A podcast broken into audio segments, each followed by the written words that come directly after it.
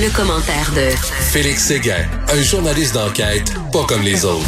Alors, on va parler tantôt à Félix Séguin. On va parler à Félix Séguin dans quelques minutes. Euh, je parlais un peu plus tôt dans l'émission avec euh, Jean-François Lisée et Thomas Mulcair. Ah, on a déjà euh, Félix qui est avec nous. OK, ben, je vais vous dire, je vais revenir sur la loi 21 un peu plus tard parce que je trouve la position de Gabriel Nadeau-Dubois et de Québec solidaire assez pleutre concernant la loi 21. Mais là, on va parler à Félix de la Floride. Donc, on sait maintenant pourquoi tu es allé en Floride, cher Félix. Certainement pour euh, rapporter les, éléments d'information entourant l'expulsion là de 300 snowbirds québécois de leur euh, terrain de maison mobile sur lequel ils ont acheté euh, une de ces fameuses roulottes que l'on voit souvent en Floride, puis parfois ici depuis une vingtaine d'années depuis une vingtaine d'années qu'il réside au Twin Lakes Travel Park. Euh, c'est une communauté de Québécois qui s'est formée autour de ce parc de maisons mobiles-là, qui est qui est un enclavé, si tu veux, entre l'aéroport de Fort Lauderdale, l'autoroute à péage euh, Florida Turnpike, puis l'autoroute 595. Euh, c'est un endroit c'est entre, c'est entre un aéroport et une autoroute. C'est comme le camping Sainte-Madeleine, quoi, entre deux autoroutes. ben, tu sais, on, pourrait, on pourrait y déceler effectivement, Richard, un, un, charme certainement euh, suranné, disons, euh, et euh, on pourrait euh, facilement se dire que certains d'entre nous, disons, n'habiteraient pas là parce que si, parce que ça. La vraie affaire là, c'est que pour eux, c'est leur mmh. coin de paradis. Mmh. C'est le coin de paradis qu'ils pouvaient se permettre. Comprends-tu? Mmh. C'est pas tout le monde qui est riche en Floride, puis c'est pas tout le monde aussi qui est riche au Québec. Puis on le sait très bien. Puis si on veut avoir accès à cette petite parcelle du du rêve américain ou du rêve québécois d'être un snowbird euh, l'hiver, ben ça c'est à, à la portée de nos moyens. Bref. Puis là, regarde ce qui s'est passé. Depuis des mois, il y avait deux avocats floridiens qui sont propriétaires du Twin Lakes Travel Park, qui tentaient de vendre à des compagnies comme Amazon, FedEx, qui ont finalement signé un deal incroyable de 64 millions de dollars avec deux corporations américaines, l'une de l'Illinois, l'autre de San Francisco, et le terrain sera converti en entrepôt justement pour euh, du transport logistique entre autres, puis du transport de marchandises. Euh, le problème là-dedans, c'est que les avocats floridiens qui possédaient ce parc-là, euh, en vertu d'une euh, d'une entente là de, de non-divulgation, n'ont jamais dit aux Québécois que le parc était à vendre. Alors regarde bien ce qui est en train de oh. passer. Tu as des gens, hein, de des transactions qui sont en train de se faire sur ce parc-là. Tu as des gens, je pense à José Brassard, résidente de Québec. Elle a dépensé 70 000 dollars qu'elle n'avait pas, qu'elle n'avait pas, donc elle a hypothéquer sa maison à Québec pour passer son premier hiver en Floride. 70 000 mmh. Qu'est-ce qu'elle apprend deux jours avant de se rendre? C'est que le terrain est vendu et elle a six mois pour quitter. Ben, voyons donc. Oui, mais c'est pas tout. C'est pas tout.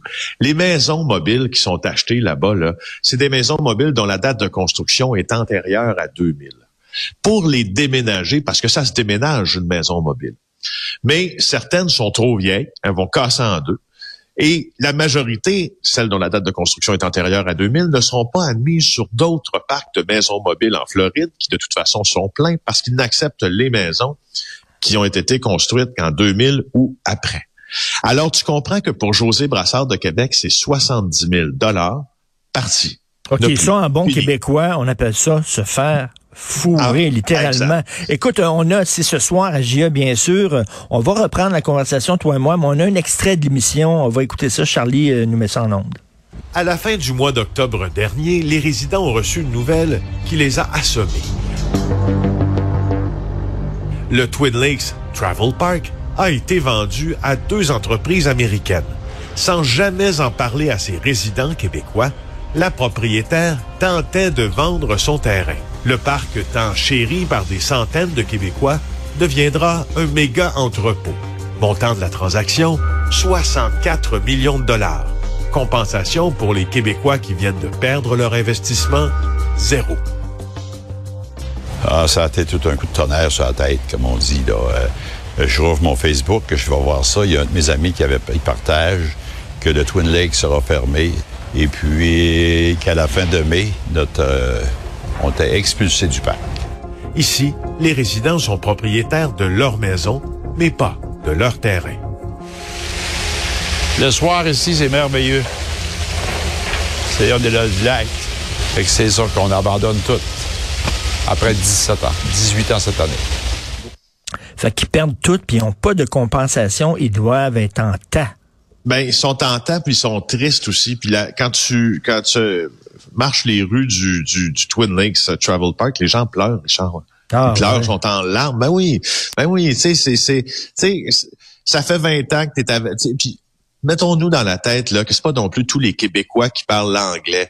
Puis euh, qui veulent quand même profiter de la Floride. Puis on, on, on, peut avoir une forme de préjugé quand on voit euh, justement hmm. ces gens-là en disant mais pourquoi vous vous rassemblez tout en Québécois, en hmm. Floride, puis tout ça?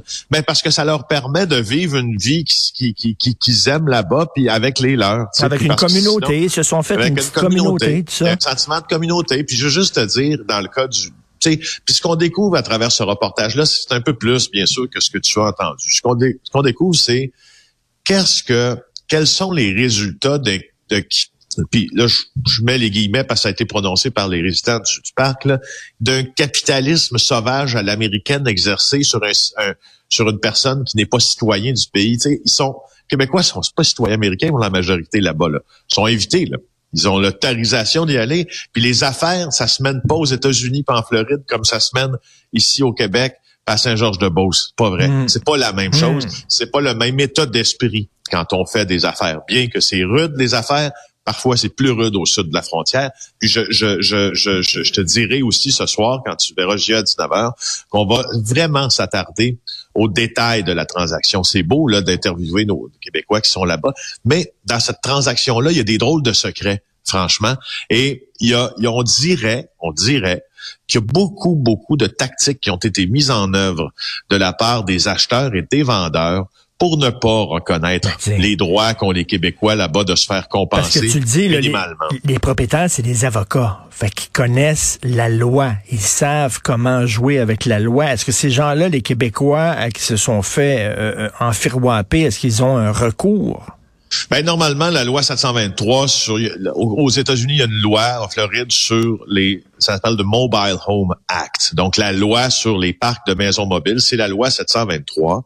Et là, regarde bien, euh, comme on dit, comment on a réussi à, tenter de contourner ça. La loi 723 promet que si tu es propriétaire d'une maison mobile dans un parc qui a été vendu et qui sera converti en une autre forme d'entreprise, c'est-à-dire que le parc n'existera plus dans sa version antérieure, mais ce sera des entrepôts comme hmm. le Twin Lakes Park, des magasins ou un centre d'achat, tu as droit à une compensation allant de 3 000 à 6 000. Tu me diras, c'est peu, mais c'est mieux qu'une claque d'en face. L'affaire, c'est que les résidents et les propriétaires du Twin Lakes euh, Travel Park ont toujours prétendu qu'ils avaient un parc de véhicules récréatifs.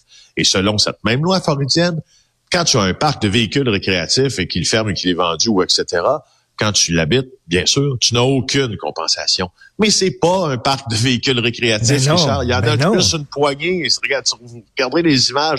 C'est majoritairement des maisons donc, en plus de ça, on tente de ne pas reconnaître l'association des, propriétaires de maisons mobiles qui, s'est formée pour représenter leurs droits. Nous autres, on a fouillé les rapports de taxes d'association, les incorporations euh, euh, en vertu des lois de la Floride. On a retrouvé l'avocat qui l'a incorporé, cette association-là, en 2011. Franchement, je, je, à un moment donné aussi, le journalisme, c'est bien le fun, et c'est aussi intéressant quand tu vois que que tu peux sans dire prendre la défense, parce que tu prends la défense de hmm. quelqu'un, par définition, tu perds ton objectivité. Mais franchement, là, tu vois que c'est David contre Goliath, puis c'est des corporations milliardaires contre des gens qui ont pas grand, qui ont pas beaucoup d'argent. Ben, on va regarder ça à JE ce soir, et tu fais bien de dire qu'il faut pas lever notre nez, notre nez là-dessus. Écoute, j'ai un ami qui a une maison mobile à Old Orchard.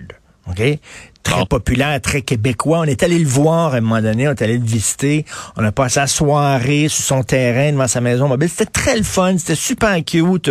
La voisine avait fait une tarte euh, avec des bleuets du lac Saint-Jean, puis elle est venue porter ça. Puis il y avait une petite communauté de francophones. Et vraiment, c'était super sympathique. Là.